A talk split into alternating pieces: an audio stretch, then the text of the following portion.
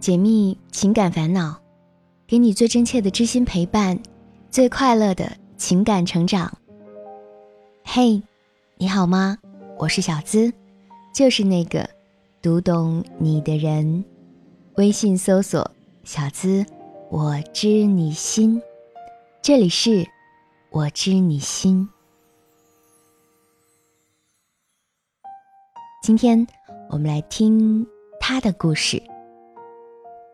他对我说：“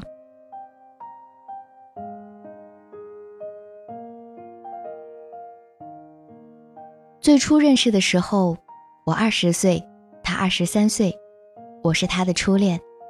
而在他之前，我已经有过几任男朋友了。他外表帅气，以前是学校的校草，我很轻易的就被他吸引了。热恋的时候总是很开心的。”原生家庭造成了我非常缺乏安全感，所以我们在一起之后，我非常的任性，总是理直气壮的查他的手机，需要随时知道他的行踪。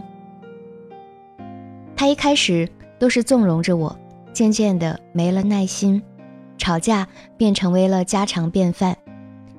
当我终于决定要放弃的时候，却发现自己怀孕了，于是奉子成婚。说实话，我写到这句话的时候，心里还涌上了一股悲凉。这段并不是以足够爱作为基础的婚姻，大概从一开始就错了吧。日子就在我们大大小小的争吵中过下去，直到那天他参加完年会回来，我莫名的觉得不对劲儿，我就查了他的手机。我看到他跟他的女同学聊天，问他怎么还不回来。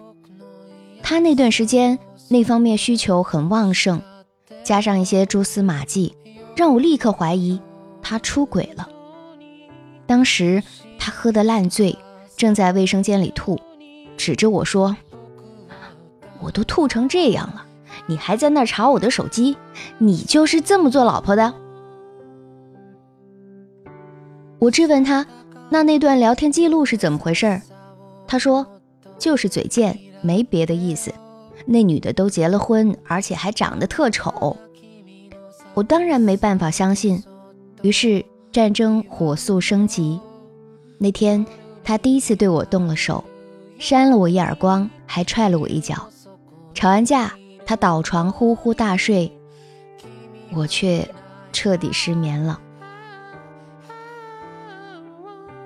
第二天，他起床要去上班，我跟在他后面，要求他给我一个解释。他说，他拿儿子发誓没有出轨。他说这句话的时候，我心里颤了一下。他最在乎的就是儿子，能这么说，也许真的是我误会了他呢。我的态度马上就转变了，跟他说对不起。他还是很冷淡。虽然因为他提到了儿子，我当时没有继续追究，可事后想起来，还是总觉得哪里有不对劲，所以这件事儿也一直刺在我心里。几个月之后的某一天，他说和同事出去谈点事儿，我睡到半夜三点醒来，他居然还没回来，电话关机。我打给他朋友，他朋友说他两点钟就走了，没在一起。过了一会儿，他电话通了，说跟朋友在一起。呵呵，口径都不一致，当我是傻子吗？当时我就爆炸了，跟他一顿闹，一时没控制住情绪，打了他一耳光。结果他反手又给了我几耳光，扯着我的头发，拖着我走了几步，他像是疯了一样。仿佛是我无理取闹而让他受了天大的委屈。记得当时两个人完全都失控了。等我慢慢冷静下来，恢复一点理智的时候，他还沉浸在自己的情绪里无法自拔，坐在地上，哭的眼泪鼻涕流下来。我蹲下去抱着他说：“我们回家吧。”他反问我：“我出轨了吗？”我不说话。他再问。我出轨了吗？我说，我不知道你出没出轨，出就出了吧。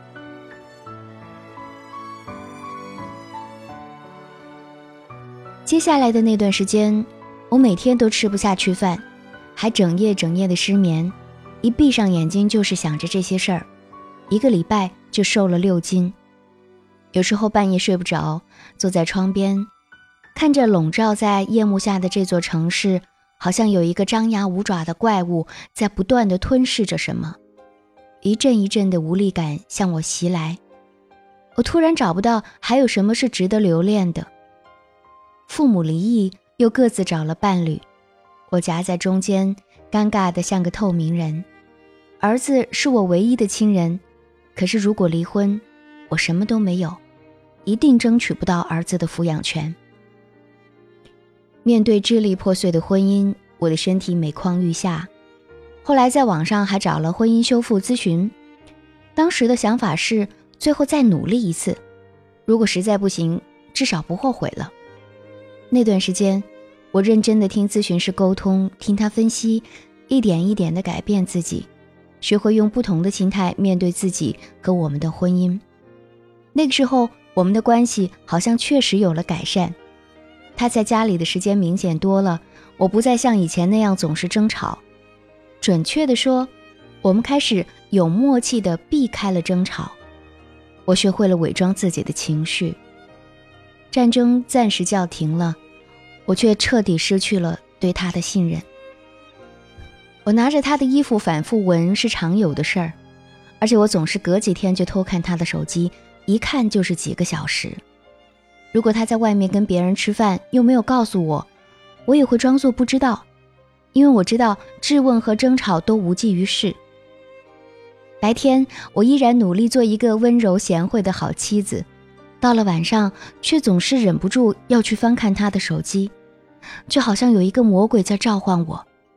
我不知道那个魔鬼是藏在他的手机里，还是来自于我的心里。我一度觉得自己快要精神分裂了。前天，我又没忍住，打开了那个潘多拉的盒子。我们前几天因为一些小事吵架了，当天晚上他去足浴城消费了五百多。在消费的前一分钟，他还发出了一个一百六十六的红包，发给谁的？这两条消费记录都在微信支付里删除了，我是在零钱明细里看到的。既然删除了，必然就是不想让我看到。我还在他的百度搜索里看到搜索历史里有“怎么删除微信交易记录”，这意味着什么呢？小资，我真的很难过。我承认，恋爱的时候我很任性，疑神疑鬼，透支他的感情。但从主动接受咨询师的帮助之后，我真的有努力的在改变自己。亲戚朋友都说我很用心啊，看到我们的关系好转了。我在试着重新对他敞开心扉，甚至现在查他手机的时候，我都有深深的罪恶感和愧疚，觉得自己不应该不信任他。但当我多一点信心的时候，现实还是狠狠的给我浇了一盆凉水。小资，我是那么用心的对他呀，我到底要怎么做啊？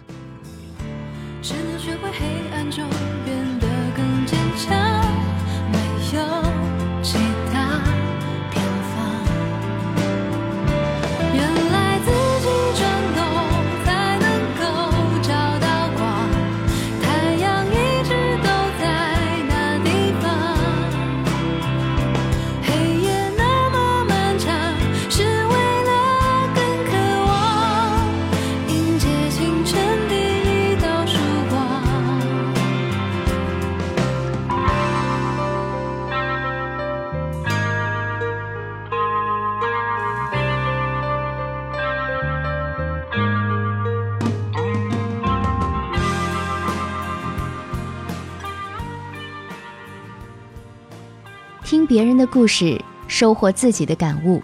这里是我知你心，喜欢我的小伙伴记得点击进度条下方的订阅按钮，订阅我的专辑，这样就不会迷路，很快能找到我的声音了。更可以点击我是小资的主页头像，加入喜马拉雅我的专属会员，即刻收听全部的私密课程。听了小郭伤感而又矛盾的内心独白，就好像是看了一场电影。电影里的人啊，悲悲戚戚；看电影的人却明明白白。而像小郭这样，在现实生活当中。爱查老公手机的女人们太多了。平常呢，几个女人聚在一块儿，最喜欢讨论的问题是什么呢？就是怎么防止老公变心呢？女友 A 说，必须要像攥紧拳头一样攥紧男人。女友 B 说，那你得天天看他手机微信，不能让他晚上老加班，借故挽回等等。看着他们啊。就让我想起了电视剧《罗子君》的前半生，疑心病太重。他们活得比谁都没有安全感。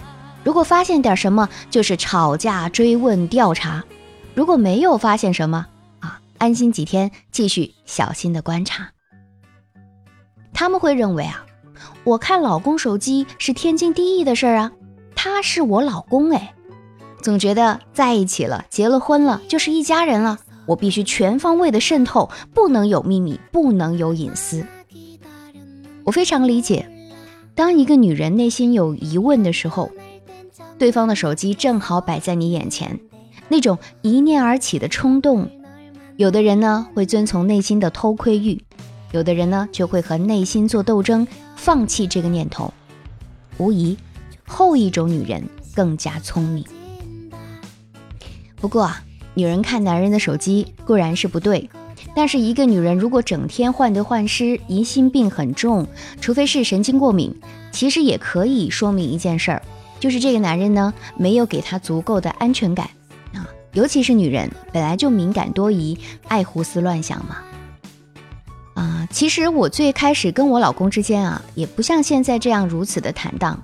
记得刚刚结婚那会儿吧。有时候他专注的看自己的手机，玩手机的时候，我也会在想，诶，他到底在干嘛？偶尔眼神也会瞟过去几眼。他又不傻，也会明白我在想什么。他会主动的把密码告诉我，而且很坦然的表示，你想看就看。他也会任我玩。其实这样一来，我反而对他的手机是彻底失去了兴趣。很多时候就是这样。越不让对方看，对方越是兴致勃勃；你越随便让对方看了，对方立刻兴致索然了。但是，这并不代表女人偷看手机就情有可原了。这个故事里啊，我们可以明显的看到女主角小郭的自我边界是不够清晰的。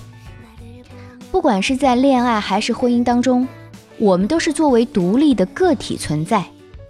那么，作为双方都是独立的个体，其实你们拥有的不是对方，而是这段关系。所以，我们要做的不是去占有对方，不是把对方看作是我的一样东西，什么事儿都不能瞒着你。对方的一切都变成了共同拥有的，他去哪儿你都要问，他手机里有个啥你都要看。我们不要去这样理解，手机就相当于是一个人自我世界的象征。是个体世界在手掌上的凝缩和显现，而女主角小郭随时随性喜欢就看的行为，是侵犯了老公的边界，也为他们的婚姻生活埋下了隐患。小郭说：“这段并不是以足够爱作为基础的婚姻，大概从一开始就错了吧，亲爱的。”爱与否是不能够成为你有权利去侵犯另外一个人自由与隐私的行为。如果对方是一个把自由和隐私看得很重的人，那么你们双方必定会不欢而散。边界不清的人，还往往对另一方有着强烈的依赖感，希望过多的了解对方的内心世界，通过控制来实现自己的安全感与自信心。小郭呢？本来他说啊，从小就不足的安全感，经过老公有疑似不忠的沉重打击，更加缺乏了。他觉得他必须采取行动，找回失落的控制，因为控制的背后是对安全感的渴望和对被抛弃的深深恐惧。可是，当你意识到你自己是独立的个体的时候，就不会再想要去看了。那男人呢？啊，男人看女人手机的情况也有，但是比例为什么远远低于女人呢？这其实可以从侧面说明，男人的世界要比女人大。当你总是想着要去看看对方手机里的秘密，也恰恰说明了你的生活是不够充实、忙碌的，你的内心不够强大，所以你才会喜欢去求证。可是这有什么用呢？如果对方真的有问题，他出轨了，你看了问题就会消失了吗？如果对方没有问题，只要你有了猜忌之心，即使这次没问题，能够让你安心一段时间，可是过不了多久，你又需要重新的求证，以求得内心的安宁。以后啊，你的日子就会在反复验证的过程当中度过。那么。我们到底能不能看对方的手机呢？两个人生活在一起嘛，你想看，机会还是很多的。但是看之前，你最好先确定另外一个问题。这个问题我在以往的节目当中也说过。如果你发现了有什么问题，你有没有勇气离开？如果你的答案是没有，那我还是劝你不要看为妙，因为。假如你发现了什么，你又没有离开的勇气，那只不过是给你自己添堵而已呀。感情呢，其实也和手里的沙差不多，你越紧张，攥得越紧，那个沙就流得越快。男人被女人的紧张气息搞得喘不过气来，反而是加快了他出轨的步伐。反而你独立了，放开手让他去的时候，他却。守在你的身边，不肯离开了。而男女关系的微妙，常常就是你越在乎他，他就越不在乎你；而你越像是一棵独立的、自成风景的树，他越要仰望你；你越美丽自信的时候，他越要回过头来留恋不舍。亲爱的小郭们，小资最后想对你们说，请你把注意力放在自己身上。要在最青春貌美的年纪里提升自己，多读一点书，要有自己的思想，出去社交，把自己打扮的漂亮一些，也比你整日盯着男人要好玩啊。等到他整天黏着你的时候，你就可以对他说：“别闹，你就不能忙点自己的事儿吗？”本期节目送给大家。节目最后呢，还要感谢上期节目中赞助支持的小伙伴们。那我知你心的姐妹篇情感急诊室也欢迎大家订阅来听一听。如果你也想上节目，成为我们故事的主角，可以把你的情感倾诉故事直接发送到我的邮箱幺七二八五二八四四 @QQ 点 com。想要节目背景音乐，查看本期文稿，收听我的更多节目，还可以关注小资的微信公众号，直接搜索“小资我知你心”，解密情感烦恼，给你最真切的知心陪伴，最快乐的情感成长。我是小资，就是那个读懂你的人。下期节目我们再会吧，拜拜。